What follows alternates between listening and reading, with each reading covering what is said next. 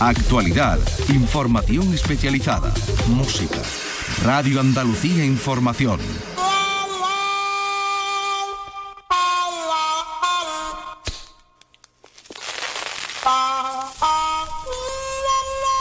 Aquí comienza el flexo de Paco Reyero.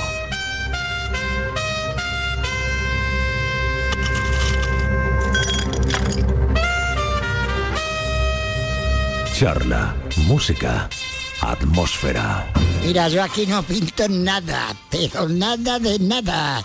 Y yo voy a coger y me voy a ir a mi cortijo, para que te entere.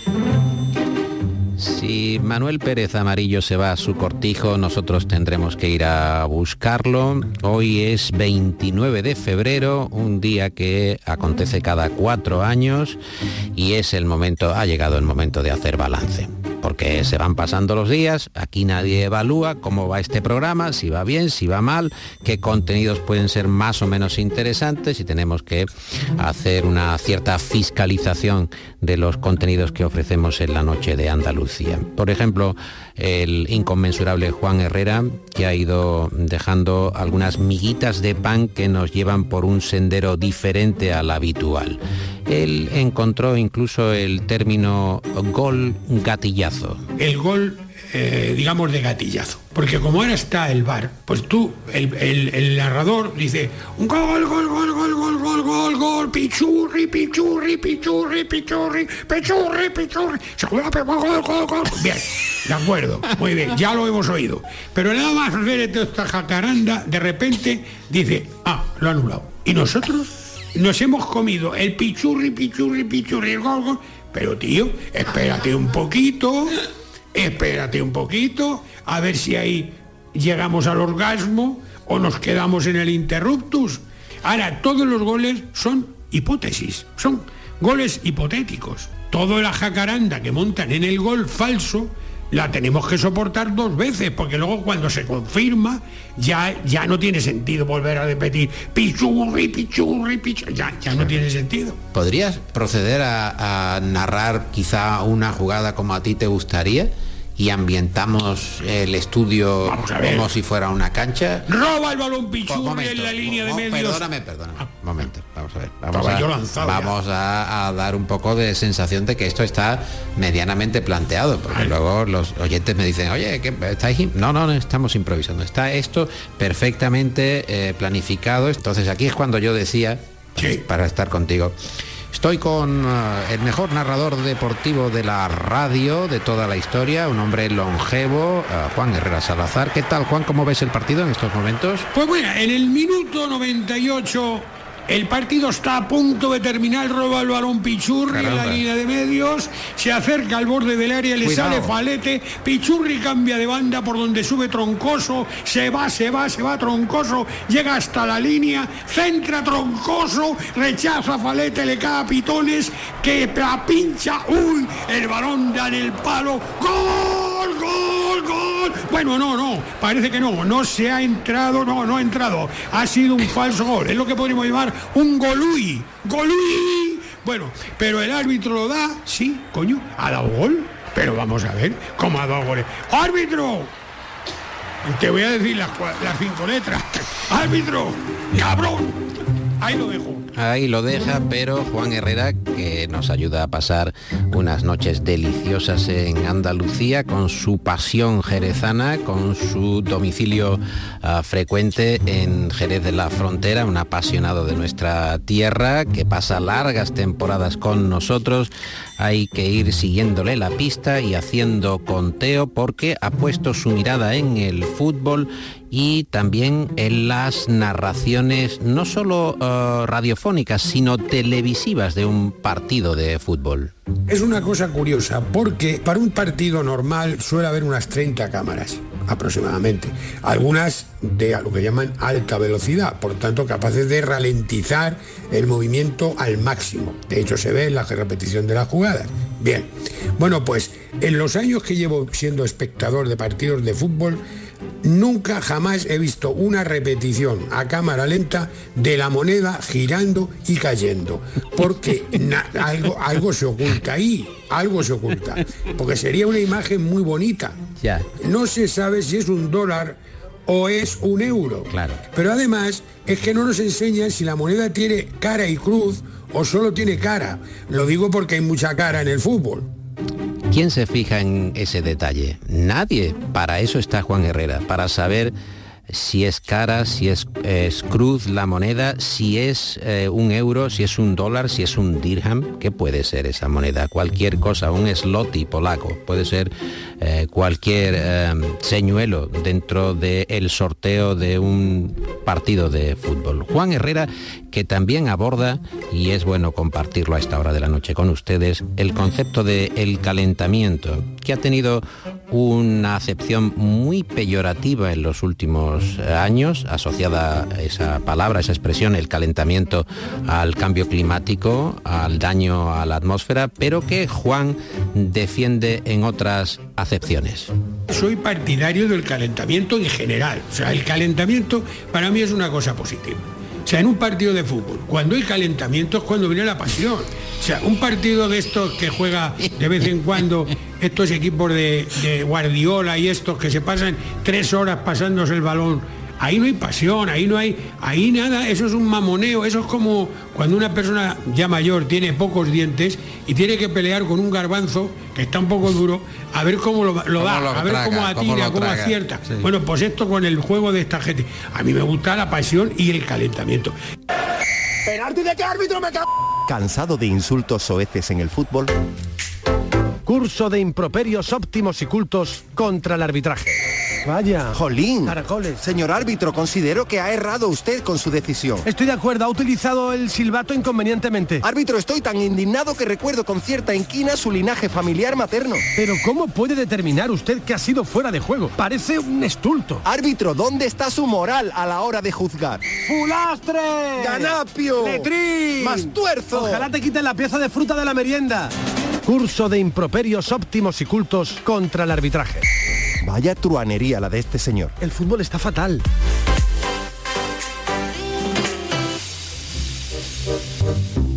Qué bien estamos echando esta noche, esta noche extraordinaria, extra y ordinaria, porque puede ser la misma noche de todas las noches, pero se llama 29 de febrero y solo sucede una vez cada, cada cuatro años. Por cierto, que es el cumpleaños del presidente del, del gobierno de España, al cual, claro, eh, felicitamos y que cumpla muchos más. Funny Background es una música que nos acompaña para seguir haciendo conteo, para seguir haciendo balance. Tenemos una reflexión más del gran Juan Herrera que sacamos de la nevera, sacamos del arcón y se la ofrecemos porque es en torno a qué cosas tienen funda y qué cosas eh, no tienen funda y deberían tenerla. La mandarina, por ejemplo. La mandarina, ¿por qué va envuelta en el supermercado, Juan?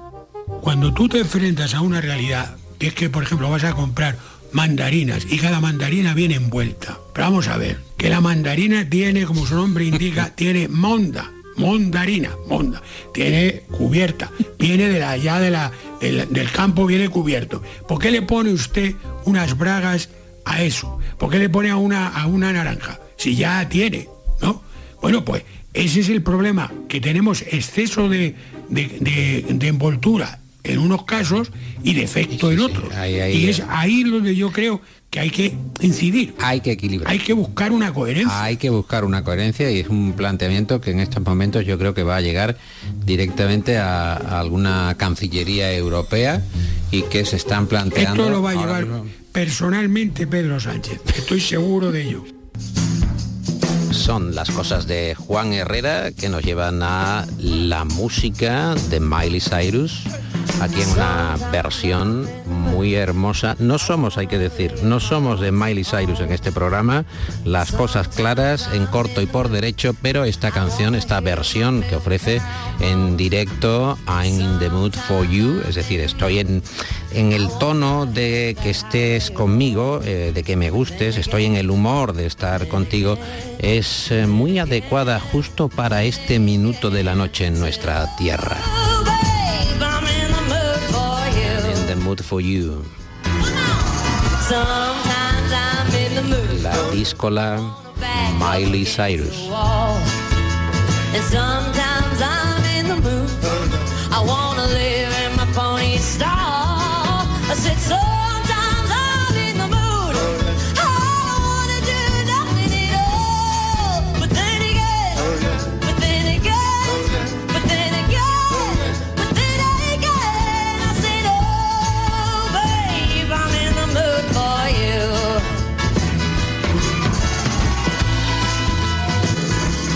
Sometimes I'm in the mood.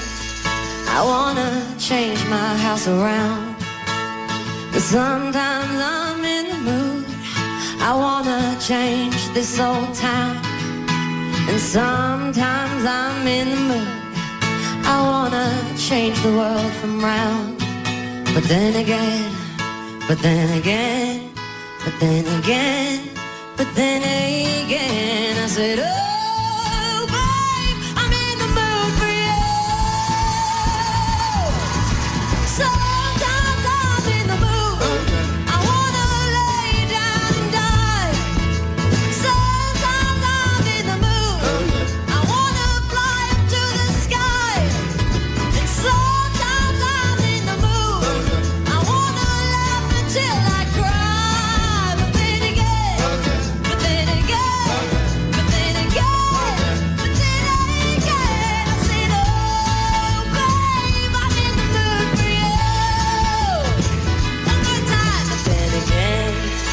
then again, but then again, then again. I said, oh.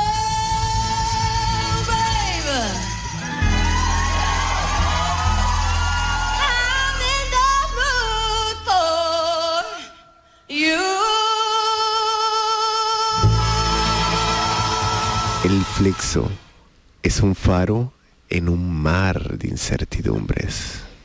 ¿Qué estaría usted haciendo hace eh, cuatro años? El 29 de febrero de hace cuatro años, que es cuando oh, pudimos palpar tener un día que se llamara igual que este, aunque fuera del año 2020, o sea, hace justo cuatro años. Pero esta noche sí nos vamos a acordar porque estamos aquí ah, todos en el flexo y ahora escuchando cómo oh, contesta el cuestionario Prus de nuestro programa Alex Clavero, que es uno de los monologuistas más interesantes del panorama actual, con su espectáculo Nueva Normalidad, que pronto estará en Andalucía y al que iremos a ver. Y contesta así de ingenioso, de ocurrente. Alex Clavero, ¿cuál es su gran miedo? Posiblemente mi, mi gran miedo es quedarme solo. Lo mismo es que como hablo tanto, me da pánico no tener a quien con quien hablar, aunque ya me doy bastante yo la chapa a mí mismo. Pero usted vive de los monólogos en cierta medida, ¿no? Sí, en eso, eso es cierto. Yo, de hecho, voy hablando muchas veces por la calle y me salva el hecho de dedicarme a esto porque si alguien me viera, pensaría, está mal de la cabeza, efectivamente, pero hay gente que puede pensar, bueno, estará trabajando. Estará, estará- estará ensayando. Eh, no tiene ningún tipo de patología, sino que es su propio entrenamiento, aunque vaya hablando solo por la calle. ¿Sí? ¿Cuál es su idea de la felicidad perfecta, Clavero? Yo es que soy muy, muy, muy de pueblo, muy de mi familia, y muy de, de mi gente. Entonces la felicidad perfecta, aparte de creo que creo que no existe y eso le da un picante a la vida, eh, lo más cercano a eso sería estar en el bar con los colegas en mi pueblo y, y con mis hijos sanos. O sea, no pediría más. Eh, ¿Tiene algún rasgo así preeminente, algún rasgo que le caracterice? Pues que hablo mucho, o sea que soy muy pesado. O sea, te quiero decir, para un rato estoy bien, pero todo el rato conmigo, pues eh, yo, yo a veces miro a mi mujer, digo, esta no sabía que esto, que esto era así. Eh, sí, porque tanto lo bueno como lo malo, utilizar y a veces es, pues, es muy cansino, esa es la verdad. ¿Por qué su mujer es indulgente? ¿Por, por qué lo, lo conlleva? ¿Qué cree que espera de usted? ¿Qué, qué cree que Eh, tiene ella a cambio de soportar esta, este martirio en vida? Yo creo que piensa que puedo ganar dinero. Entonces ha dicho, mira, me la juego. ya, no, yo, es que eh, yo envejezco muy rápido, entonces yo creo que ella no, no, no sabía que era así. No lo he hecho aposta, de verdad, Cris, que no lo he hecho aposta para engañarte, pero yo creo que antes no era tan pesado. Eh, y ella dirá, bueno, mira, ya me he metido en esta empresa por no cambiar y firmar finiquitos, me quedo aquí. Eh, Chris estaba en el anonimato, ahora ya también está en el ojo público. ¿Cuál es el rasgo que más le desagrada de sí mismo? Es que esto es muy profundo. El, el que más que es que hay muchos. Es que al final me pongo a parir. es que el que más me, eh, me desagrada, pues quizá mm, que me enfado, me enfado con, con facilidad y muchas veces no sé ni por qué. Pero como estoy dentro de un personaje cómico, los enfados los convierto en una especie de monólogo y a veces no sabes si es realidad o ficción. Que es realidad, que es ficción, que es materia prima para eh, seguir adelante y seguir haciendo eh, textos. ¿Tiene alguna extravagancia? Eh, moja, por ejemplo, eh, las patatas fritas en la Coca-Cola. eh, Yo tengo extravagancias, eh, ahora que lo has dicho, culinarias tengo muchas. O sea, yo me puedo comer un pastel de nata con un filete de ternera como hacen los yankees y a mí me sabe a gloria. O sea, esto, esto es, a mí me encanta, me encanta comer. Entonces, que cualquiera que me vea dirá, pues este, yo soy un tipo muy delgado. Pero, pero dice, si la nata me gusta y la ternera me gusta, ¿por qué no van a estar bien juntos?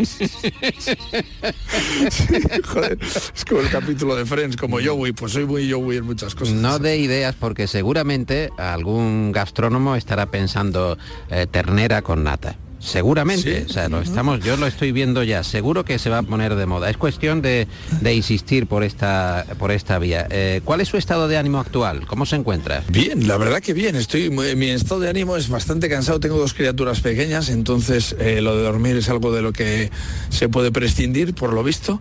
Y, y estoy, ahora estoy básicamente pensando por qué no tengo ni un minuto libre de mi vida. Entonces he pensado, antes de tener hijos, ¿por qué no sé siete idiomas y tengo siete empresas y me he recorrido medio mundo? ¿Yo qué cojones he hecho con el tiempo? Porque ahora, porque ahora no lo tengo. ¿Qué Eh, hacía yo antes? Eh, ¿Qué le dan a cambio sus hijos? Mm, mis hijos me lo dan, me han dado mucho, mucha fortaleza, porque yo me como mucho la cabeza con todo. Entonces, ellos me han hecho ver eh, qué es importante y qué no. O sea, aquí todos son, todos son problemas hasta que tu hija tiene fiebre y no se sabe por qué. Entonces ya todo se convierte en algo mucho menos importante. Eh, ¿Cree usted en el, en el cariño ah, bien repartido, en el cariño al 50% en cada, en cada criatura? Eh, no, esto es como, como decía el, el chiste, eh, quiero por igual a Adriana y al segundo. Eh,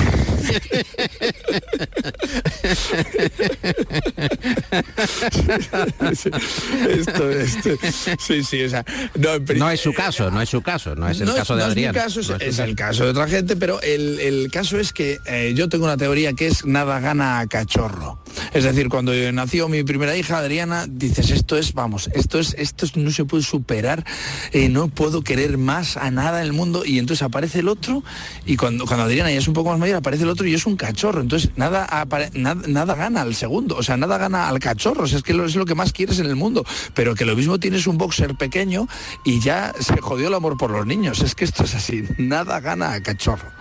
Vamos a hacer una pausa para que quede en la noche esta eh, aseveración.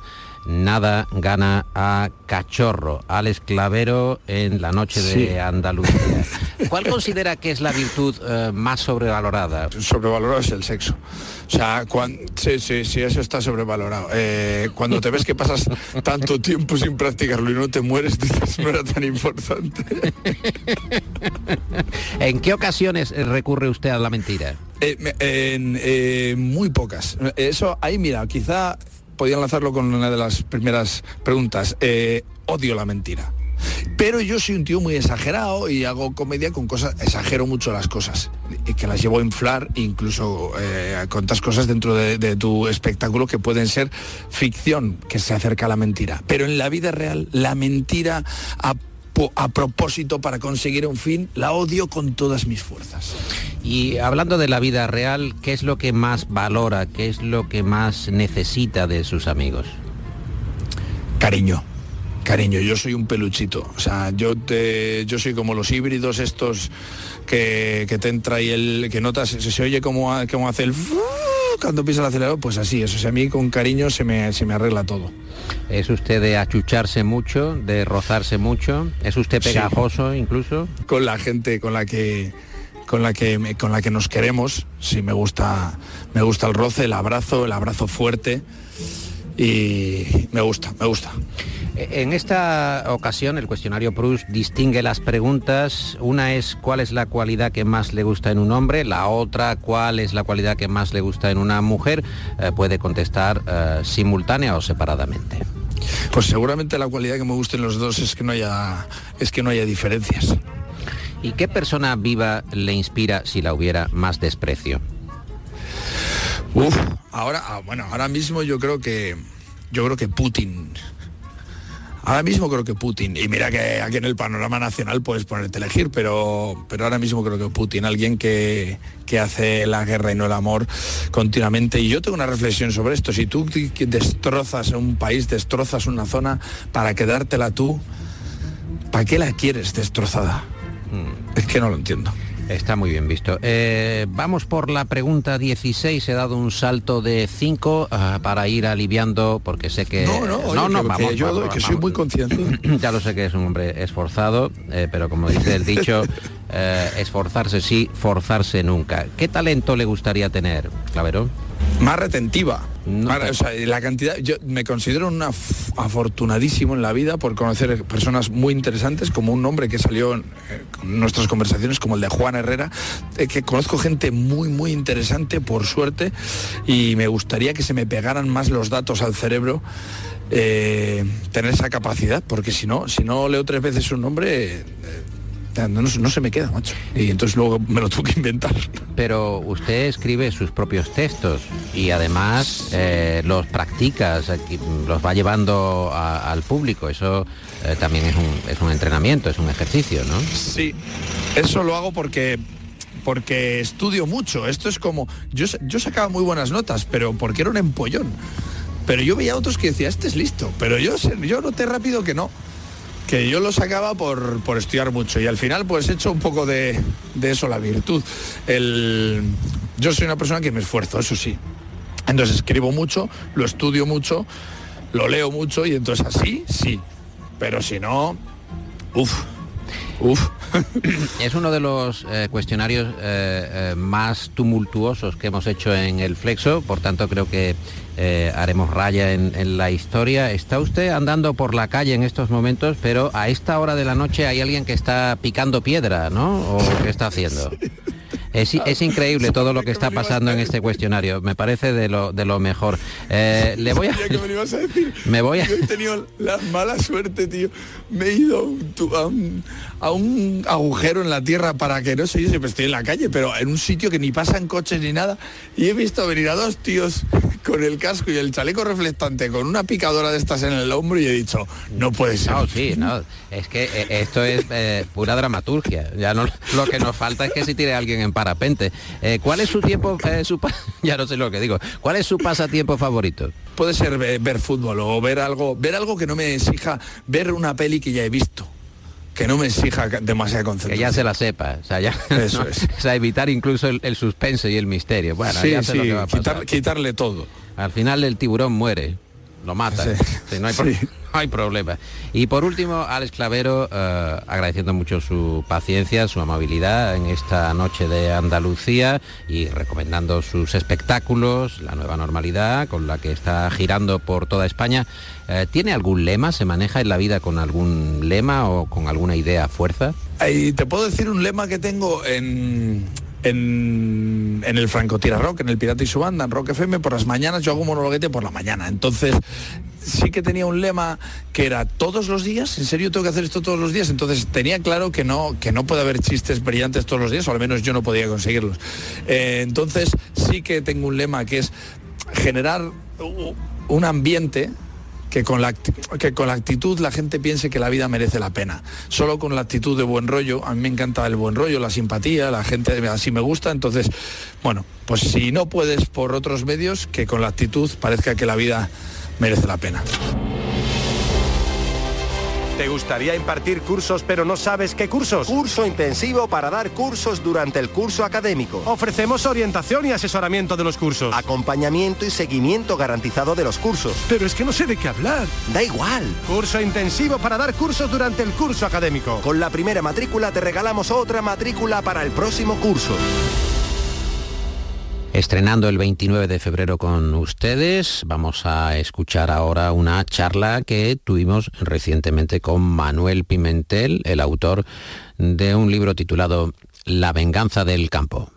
Manuel Pimentel Siles, buenas noches. Muy buenas noches, gracias por la invitación. Es usted ingeniero agrónomo, ha estudiado, ha viajado, vive en el campo. Cuenta en su último libro, La venganza del campo, que mm, también recogió aceitunas en Sevilla. ¿Cómo fue aquello? Bueno, yo como tantos niños del baby boom, ¿verdad? Donde éramos muchos, muchos hermanos, pues bueno, pues para ayudarme, para tener para mis gastos, para mi viaje. A mí, gracias a Dios, mi padre me pudo pagar la carrera, pero me ayudaba y trabajaba, ¿no? Trabajé en diversas faenas y la que más me gustaba, porque a mí el campo me ha gustado de pequeño mucho, pues era trabajo en el campo. Y así en cuadrilla, pues cogía aceituna o, o por ejemplo, en Tierra de Barro una cuadrilla de estajo. Inglaterra también. Inglaterra fue curioso. Eran peras, ¿no? Eran peras, fruta, ¿no? Peras y otras frutas. Era la época de los, de los viajes, ya estaba en la universidad. En ese momento no podía pagarme un viaje a Inglaterra, pero con un amigo, Juan Pedro Soto, también sevillano, eh, dijimos, ¿qué hacemos? ¿Nos vamos a Inglaterra? Venga, pues nos vamos. Habíamos hecho un trabajito midiendo fincas y nos fuimos con un billete de mes y pico y comprobamos que aquello cuando llevamos cinco días en Londres no teníamos un duro y tuvimos que buscar trabajo. Y entonces nos dijeron de campos de trabajo, que eran campos con barracones, normalmente inmigrantes eh, magrebíes y, y turcos, y estuvimos tres o cuatro españoles que coincidimos allí y nos pagaban por kilo de pera recogido, lo cual nos permitió reponer las finanzas. Estuvimos allí pues 20 días y pudimos seguir el resto de mes con los ahorros del campo. Está el refrán andaluz, fíjate de uno del campo y no de uno del banco. ¿Esto es correcto? En el campo, bueno, ya todo cambia tanto y evoluciona, ni es bueno y no, pero sí hay una, una cierta ética, ¿no? No había grandes eh, documentos la, y la palabra pesaba mucho. Tú tienes que acordar con personas y la palabra pesaba mucho, ¿no? Uh -huh. Sí, yo creo de alguna forma en aquellos lugares que no, no son operaciones demasiado complejas tampoco, la palabra sigue pesando. Y buen refrán ese. En su último libro que mm, se está vendiendo mm, con fluidez, hay una serie de pronósticos, porque el libro es una colección de artículos desde el año 2009, que se publica el primero, y hay un sentimiento también de nostalgia, un sentimiento oh, poético. Habla de las cabañuelas frente al smartphone, el campo andaluz está también relacionado con la magia, con la superchería, con la superstición incluso. Mira, el, el, agricultor mira todo, mira el smartphone, mira la, los pronósticos de los americanos, de los alemanes, de los españoles, están las últimas y también algunos miran las cabañuelas, es decir, eh, en fin, y, y, y, a mí personalmente, que me gusta mucho la, la tecnología, también me divierte mucho la tradición que hay en la en las cabañuelas, ¿no? A veces aciertan, a veces no, pero en fin, siempre es una cosa antropológica interesante. En el libro hay, bueno, un tono poético, hay un tono, el campo es muy evocador, ¿no? Eh, está sometido a determinados ciclos naturales que conllevan, pues, olores, sabores, fauna, movimiento, eh, celo de animales, en fin, tiene, y, es muy bonito recogerlo, ¿no? Y el toque. Eh, yo no soy nostálgico, ni el libro nostálgico, yo no soy de los que cree que cualquier tiempo pasado fue mejor. A mí me gusta la vida que vivo y me gusta prepararme para lo que viene, ¿no? El campo eh, tiene que prepararse para lo que viene y tiene que entender bien cuál es la sociología de la ciudad, la cual alimenta y de la cual van a emanar las leyes que lo condicionan. La gente del campo está mucho más centrada en, cómo producía y, en cuestiones puramente técnicas y profesionales y a veces pues quizás hayamos olvidado el entender el tan tan de la sociedad Una sociedad que no valora la alimentación porque ha sido muy barata, eh, que valora mucho eh, aspectos muy importantes, medio ambiente, sostenibilidad, que son muy positivos y que hay que respetar, por supuesto, pero claro, si solo valoro estos aspectos medioambientales e desprecia la producción de alimentos, termina haciendo leyes que castigan, penalizan y encarecen la alimentación. Por eso la venganza del campo va a ser una subida de precios fuerte que estamos comenzando ya a experimentar y que va a continuar. Hace una comparativa que lleva claramente a otros tiempos, se nos va notando la edad, señor Pimentel, claramente, porque cuando dice estudias o trabajas, si dices eh, sí, yo trabajo, pero trabajo uh, criando cerdos, frente a otro o a otra que dice no, yo investigo análisis de datos. ¿Quién ligaría más? ¿El de los cerdos o el de la base de datos informática? Hoy, hoy claramente el de la, de la base de datos informática, ¿no? que es un oficio pues molón, que atrae. Siempre hubo oficios con más SEIPOL y, y, ahora claramente pues lo vinculado a la, a la informática, la, que donde está el vértigo de la actualidad, donde hay la, uh -huh. la alta renta. ¿no? Pero bueno, eh, el, al fin y al cabo, ese que hace los datos, que gana mucho dinero y un oficio en fin, necesario y con gran futuro, uh -huh. tiene que comer tres veces al día.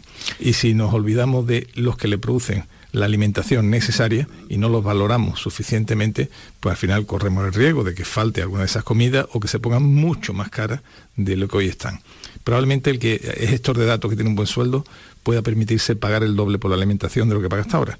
Pero mucha parte de la población le va a costar muchísimo, ¿no? Y tenemos que ser cuidadosos porque la fuerza de la seguridad de alimentos eh, va a ser notable estos próximos años.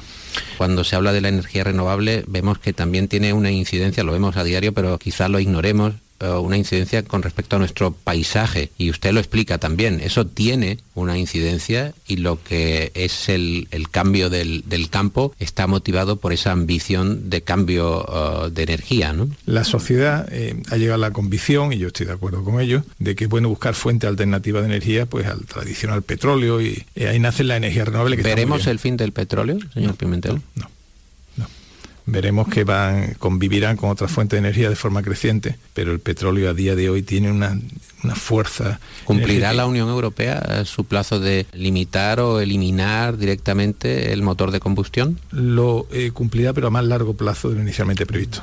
Se dilatará el plazo. Va a dilatar el plazo, eh, con, toda, con, toda, con toda seguridad.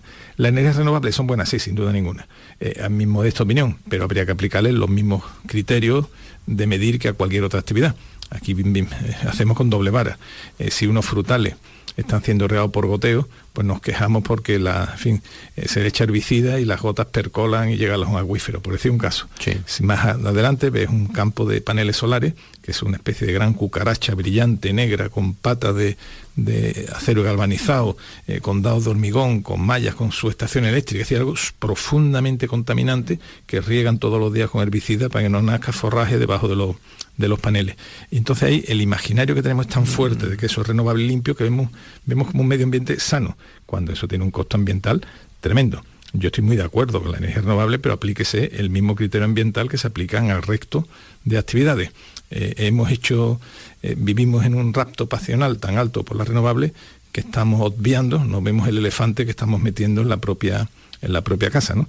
Eh, yo creo que los molinos son muy buenos, pero no hay que olvidar que tienen un impacto visual tremendo. Sierras maravillosas, pues de repente su silueta queda totalmente orlada, ¿verdad?, de por vida, con esos pináculos tremendos. Y después otra realidad que también olvidamos. la tierra disponible en el mundo es la que hay, no hay más. De hecho, en España se han abandonado muchísimas millones de hectáreas pero es que eh, cada año se pierden miles y miles de hectáreas en desarrollos urbanos, infraestructura, eh, paneles solares, hospitales, centros comerciales. Bueno, eh, la tierra cada vez menos. Es verdad que el potencial agrícola puede incrementarse por la tecnología, pero atención, que no nos damos cuenta y estamos dejando la despensa no de los españoles, sino de todos los europeos en manos de terceros en estos tiempos de guerra debemos hacer una pensada. Es sabio y sensato dejar la llave de la despensa, de nuestra despensa, de la que comemos todos los días, en manos de terceros. Yo diría que no. ¿eh? Es importante tener la despensa medianamente garantizada. ¿Y ahí qué papel juega Andalucía? En las grandes decisiones casi nada. Esto es un tema sociológicamente, antropológicamente muy hondo desde toda la sociedad occidental eh, y sobre todo europea. Por lo tanto, estas grandes cuestiones se dirimen a nivel europeo en el imaginario, eh, todavía el norte de Europa es más agresivo hacia el agricultor que Andalucía. Andalucía es una sociedad, en fin, tradicionalmente o determinada zona de Andalucía, profundamente agraria, no solamente en lo económico, sino en los valores, cultural, y aquí se ha convivido un poquito mejor que en otras zonas, pero bueno, la gran ola eh, también llega, ¿no? Eh, Andalucía en todo caso es, ha sido, es y será una potencia agronómica de primera dimensión. yo soy muy aficionado a la arqueología, eh, del Valle del Guadalquivir siempre se recordó un valle proverbial, de riqueza proverbial agrícola. A día de hoy el potencial agronómico es tremendo. Y ahora, gracias a las, técnicas agrarias de invernadero, cultivo intensivo, hidropónico, toda nuestra costa mediterránea, que tiene un clima desde Almería a, a Málaga, ¿no? absolutamente templado en invierno y excepcional, pues la ha convertido en una potencia agronómica de primera división internacional. Por tanto, yo creo que Andalucía, en cualquier circunstancia, tiene un potencial agronómico enorme y un potencial de tecnología vinculado a él que permiten escuelas de agrónomos, de tecnólogos, de, de informáticos, de toda la disciplina de vanguardia, vinculado que, en fin, yo soy muy optimista en las posibilidades. Se trata de que no nos la carguemos nosotros mismos. Habla de la food tech, de la comida tecnológica. ¿Habrá jamón tecnológico, señor Pimentel? ¿Comeremos 5 eh, J de plástico? 5 eh, J no vamos a comer de plástico. Lo que sí va a haber un esfuerzo muy grande. Pero comeremos comida diseñada por la propia máquina, totalmente artificial. Lo van a intentar. Yo ahí personalmente estoy abierto, oye, todo lo que sea mejora y si está a un precio razonable y con las garantías de salud, estupendo, ¿no? Todo lo que sea alternativa, darle alternativa a la población, es estupendo. Eh, a mí lo que no me gusta de esto es que empieza a haber un criterio moral. Eh, la alimentación con base animal es mala, la alimentación con base laboratorio es buena. No las dos son buenas, cada uno que coma lo que estima oportuno. Ahora mismo hay grandes inversiones, normalmente vinculados a grandes grupos tecnológicos, que eh, proceden de la siguiente forma. Son células madres, los meten en gigantescos reactores biológicos, las células se van replicando y tú tienes distintos reactores con distintos tipos de células, una de tocino, una de magro, una fin, y después pues las mezclas con los aditamentos adecuados para sacar un producto que da una consistencia parecida a la carne y te lo comes. Bueno, es una carne sintética, supongo que irán avanzando y supongo que al final tendrá un sabor medio agradable. Yo no me opongo, pero eso a día de hoy no solamente tiene más impacto en el medio ambiente y cierto riesgo para la salud, pero sobre todo es que es carísimo. Lo que yo no estoy de acuerdo es que quieran prohibir o castigar las producciones en base animal para favorecer esta, este tipo de producción. Yo bienvenidos sean todas ellas, pero que compitan con la misma para de medir siempre. ¿Estamos más estabulados los seres humanos? ¿Vamos a ser todavía más controlables, más predecibles? El ser humano, fíjate... Por esto que me habla de las corporaciones, de la Tradicionalmente de la... Eh, se vivía, no sé, tu familia, la mía viene de un pueblo, de la Sierra de Cádiz, pues algodonales, y realmente eh, salieron muy poco, venían a Sevilla y una vez que fueron, supongo, a Granada, pero que realmente la movilidad era muy poquita, te casabas con la gente del pueblo, eh, por eso en los pueblos está todo el mundo emparentado, porque eh, realmente la movilidad era pequeña. Hoy en día la movilidad es grande en lo personal, viajamos todos, las clases medias han tenido posibilidad de, viajes internacionales, algo que era impensable, exclusivo para los duques y marqueses pues hace 60 años y hoy la, el mundo se ha abierto a las clases medias y, y eso está muy bien. Pero la tecnología tiene trampa en el fondo estás moviéndote por ahí, pero sigues encadenado a un smartphone que dice siempre dónde estás, que sabe, alguien sabe lo que mira, lo que compra, lo que haces, tus gustos, tus pasiones, tus virtudes y tus defectos. ¿no? En ese sentido, de alguna forma, el mundo se ha hecho mucho más pequeño para nosotros y quien tiene la llave de la, del smartphone tiene la llave de tu vida. Usted de alguna forma se defiende, no tiene WhatsApp. Bueno, pero tengo todo lo demás, por tanto también estoy encargado. Pero mm, mantiene por lo menos un pequeño grito de Exactamente, unas ciertas restricciones, ¿no? Una cierta restricción, pero bueno, date por, como dice el chiste, date por jodido. Sí. Eh, ¿Cuándo eh, comenzamos a odiarnos como humanidad? Es un tema muy, muy profundo, ¿eh? Eh, se ve en la filosofía, en el pensamiento y en el día a día. Eh, eh, la humanidad siempre se fascinó a sí misma y llega de Renacimiento, descubrimos el hombre, de la, ilustración, la razón, el mecanismo del siglo XX, el avance, en fin, queríamos que estábamos, llamamos a crecer, de repente, y en parte por razón, ¿no? y por un inconsciente colectivo nos damos cuenta que no podemos seguir creciendo, que en el planeta no cabemos, en fin, tiene que tener límite, que consumimos recursos, empieza en un inconsciente colectivo profundo, muy respetable y muy importante, por cierto, de eh, que nuestro crecimiento no puede ser infinito. Y eso hace que de alguna forma hayamos dejado de amarnos nosotros mismos.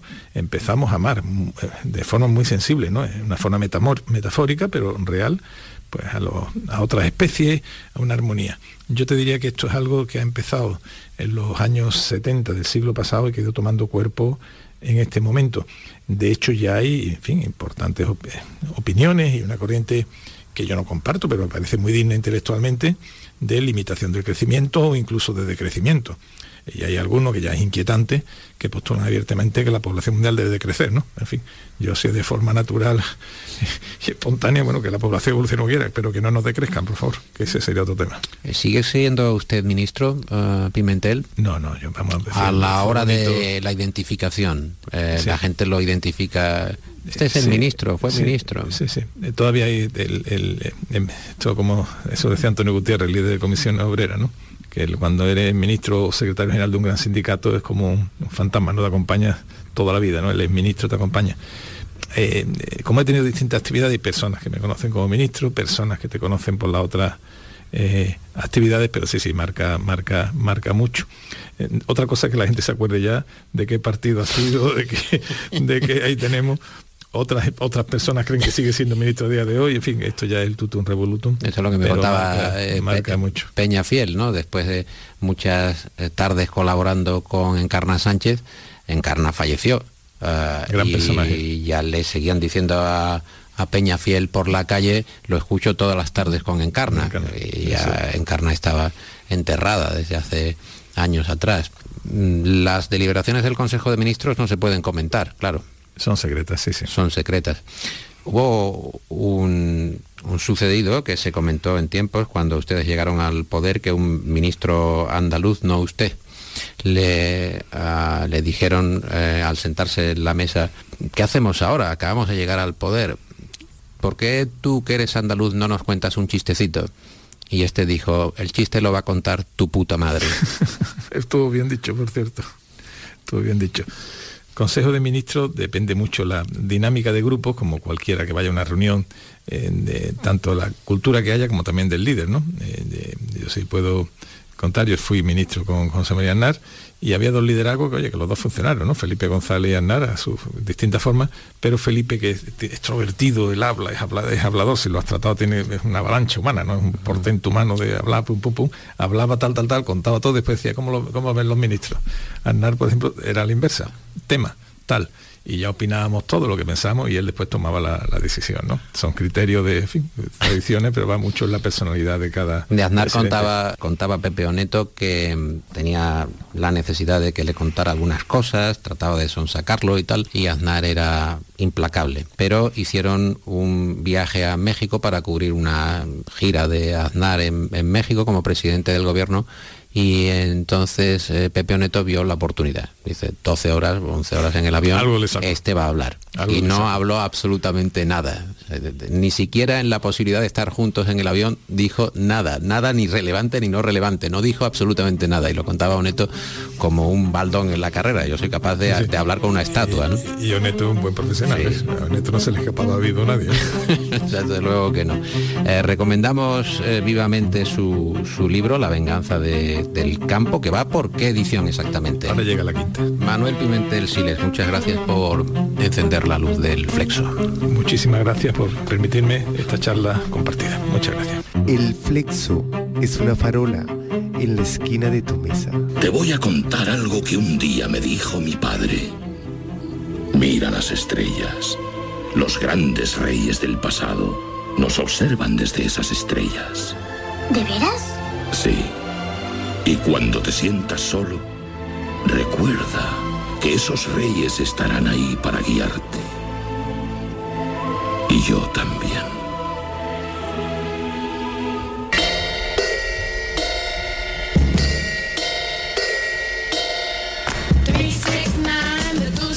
Mi amiga Marilo me comentó que su hijo adolescente se presentó en casa y le dijo, esta es mi novia. Y ella lo miró y le comentó, ve avisándome de las cosas poco a poco, porque ni siquiera sabía que habías dejado de creer en los Reyes Magos.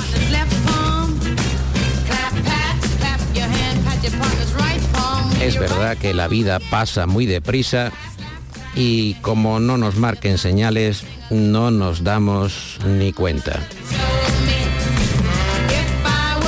Eso claro, contando con el habitual silencio claustral de los adolescentes, que no dicen nada y de repente se convierten en damas y caballeros.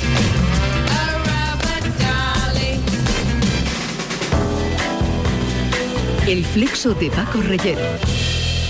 Serafín Quero Toribio. Serafín, ¿qué tal? ¿Cómo le va? Muy bien. Hay algunos eh, términos, hay algunos conceptos que eh, usted maneja y que ha comentado en ese magnífico libro que se llama Poesía a la Carta, un número de litoral, la gastronomía en el arte y la literatura, que es un petit souper. En español había que traducirlo por cena íntima, que es un poco libre, porque petit souper, souper en francés sería cenar y petit pequeña, una pequeña cena, pero no es así. Esto lo pusieron de moda las, las damas y amantes de, de Luis XV, que se, se dedicaron a organizar cenas en las que todas trataban de cocinar lo mejor que, su- que sabían para complacer al rey, al rey y a sus y, y, eh, naturalmente él y todas. Su corte, ¿no? Y toda su corte y su corte de amantes. Luis XV, ¿verdad? Luis XV. Porque esto de en Francia las amantes del rey es algo realmente curioso. Existe en todos los reyes franceses tenían amantes y todas eran aristócratas. Y había una que era como digamos la, la jefa, que se llamaba la maîtresse en titre, o sea, la titular de, los, de las amantes. Por eso protestaron cuando Luis, eh, eh, no se me acuerdo si 15 o 16, tomó como amante a, a una chica joven llamada eh, Poisson, y era plebeya, pero muy mona, una chica rubia de ojos azules. Resulta que las amantes aristócratas del rey protestaron porque, según ellas, para ser amante del rey había que ser aristócrata. Entonces, Luis XV lo solucionó como pueden hacer los reyes. Cogió un papel y un, y un boli y dijo, a partir, de, el asunto. a partir de ahora la señorita Poisson pasa a ser marquesa de Pompadour y ya está un aristócrata como ustedes. Ya los reyes ya Así lo solucionó. ya no sé si pueden hacer eso los reyes. Y los no. petit bueno, ahí empezó, digamos, la gran cocina francesa. En esos petit souper, esas cenas íntimas con que obsequiaban al rey las damas de su corte, amantes incluidas. ¿La cocina le debe más a la nobleza o al pueblo? Bueno, digamos que a los, a los dos. La cocina, mm, digamos la, la cocina entendida ya como, como algo refinado, se debe, en cierto modo, a la Revolución Francesa. Porque claro, cuando los franceses le cortan con la guillotina la cabeza a, los, a todos los nobles, a toda la aristocracia, que tenían cocineros, que hacían una cocina refinada para ellos, esta gente, los cocineros, se quedaron en paro y lo que hicieron fue que se fueron a París y allí abrieron restaurantes en los cuales cocinaban lo que habían estado cocinando en la, en la casa del aristócrata correspondiente. Eso hizo que de alguna forma esa cocina fina y refinada, pues se en cierto modo se popularizara. ¿Qué pasó después? Eso fue a final del 18 y en el 19 eh, hay tres personas que se encargan de que esa cocina francesa influyera y fuera, digamos, muy, muy conocida en toda Europa. El uno fue Carême, un cocinero, co- cocinero que fue de, de Talleyrand, ministro de Asuntos Exteriores de Napoleón, uno de los cínicos más grandes que ha dado la historia de Francia. Solía decir Talleyrand que Dios nos ha dado el don del lenguaje para ocultar nuestros pensamientos. Esta, esta es la, la talla de Talleyrand. Bueno, ha hecho eh, fortuna ese pensamiento tal y como Sí. está nuestro oh, mundo. Y luego también otro cocinero, ya al final, Escoffier. Son los dos grandes cocineros del 19. Y un novelista, un gran novelista francés, Balzac. Él se encargó de, digamos, popularizar esta comida porque todos sus héroes van a los restaurantes que ya aparecían en la Revolución Francesa y todos comen esa comida fina que había antes en las casas de los nobles. O sea que Carême, Escoffier y Balzac, cada uno en su, en su función, mm, fueron los que pusieron de moda la cocina francesa que ha llegado hasta, hasta hace muy poco. Por esta historia que recuerdas, Serafín, de la eh, Revolución Francesa, eh, quizá eh, la cocina ah, en cuanto a la presentación y el precio eh, haya estado inflacionada. Estamos pagando quizá por una cuestión que se ha sofisticado, teniendo en cuenta que sofisticación es eh, un artificio, algo que no presenta toda la verdad. No hay que olvidar nunca lo que decía un señor llamado Kurnowski, Sí. francés, elegido de sus príncipe patrones de, los sí. de los gastrónomos franceses. Sí. Él decía que la cocina consiste en que las cosas sepan a lo que son y no perder nunca de vista esa idea de que las cosas sepan a lo que son. Es que en esto han insistido desde Camilo José Cela hasta Julio Camba, Néstor Luján. O sea que se, se debe evolucionar, se puede evolucionar, pero sin disfrazar el producto de que al final no sabe uno lo que tiene delante. ¿Qué es una cena paradójica? Habla usted de Sí. locales o restaurantes en los que uno sale con la cartera vacía y el estómago revuelto. Esto es lo que me refería antes de Horacio. Horacio llamaba comida paradójica a esa, a esa comida en la cual eh, en la- que consistía en la paradoja de los, de, los, de los ingredientes. Que por eso salía uno con el estómago revuelto y esto fue también, hoy no tanto, pero cuando se puso de moda la Nouvelle Cuisine, pues solía- también salía uno con el estómago, el estómago vacío. ¿Ha ido usted a muchas, ha sufrido muchas cenas paradójicas? Ya he procurado que, que no me la dieran. Evita las emboscadas. Claro. ¿Y alguno que le lleva por, por mal camino? Hay gente que dice, vamos aquí y no se fía de su gusto. Ya ve usted que a lo mejor algún No. amigo no le indica bien. No hace falta, no, porque ya conocemos el... Hay amigos que no fallan desde el punto de Sí. vista gastronómico, ¿no? Sí, Serafín? sí, y hay otros pero- que fallan más que una escopeta de feria, ¿no? Sí, pero de alguna forma prácticamente ya todos conocemos el panorama gastronómico español.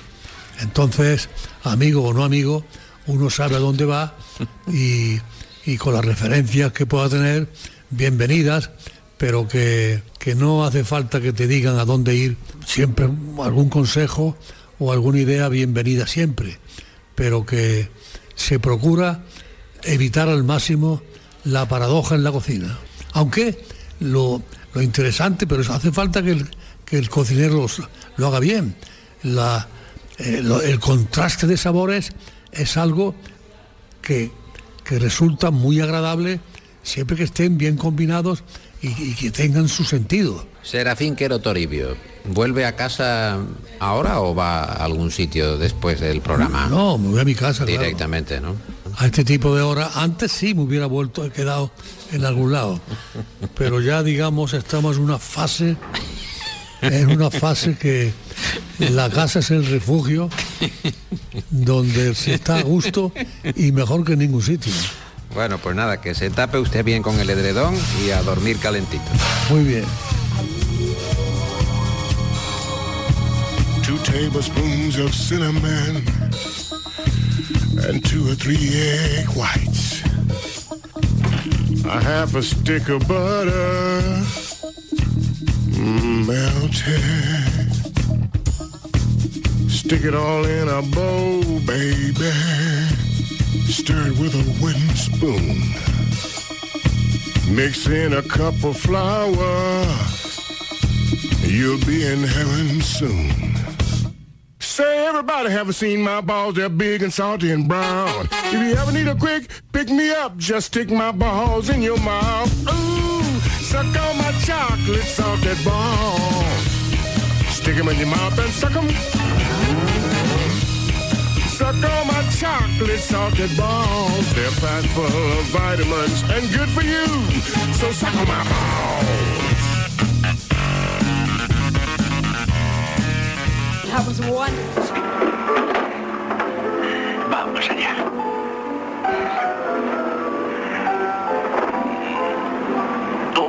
Semana más. Este ha sido el flexo del 29 de febrero de 2024 con la dirección técnica de Cristina Nogales. Eh, yo soy Paco Reyero. Disculpen mientras me voy.